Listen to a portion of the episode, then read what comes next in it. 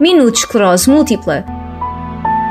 Este espaço é da responsabilidade da Delegação de Évora da Sociedade Portuguesa de Esclerose Múltipla. Dedica-se às comemorações do Dia Mundial da Esclerose Múltipla. Assinalado a 30 de maio.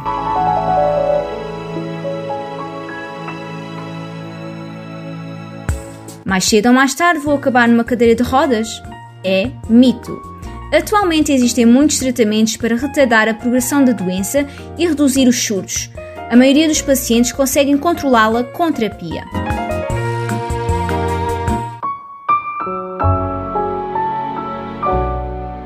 Minuto Esclerose Múltipla. Este espaço é da responsabilidade da Delegação de Évora da Sociedade Portuguesa de Esclerose Múltipla. Dedica-se às comemorações do Dia Mundial da Esclerose Múltipla assinalado a 30 de maio.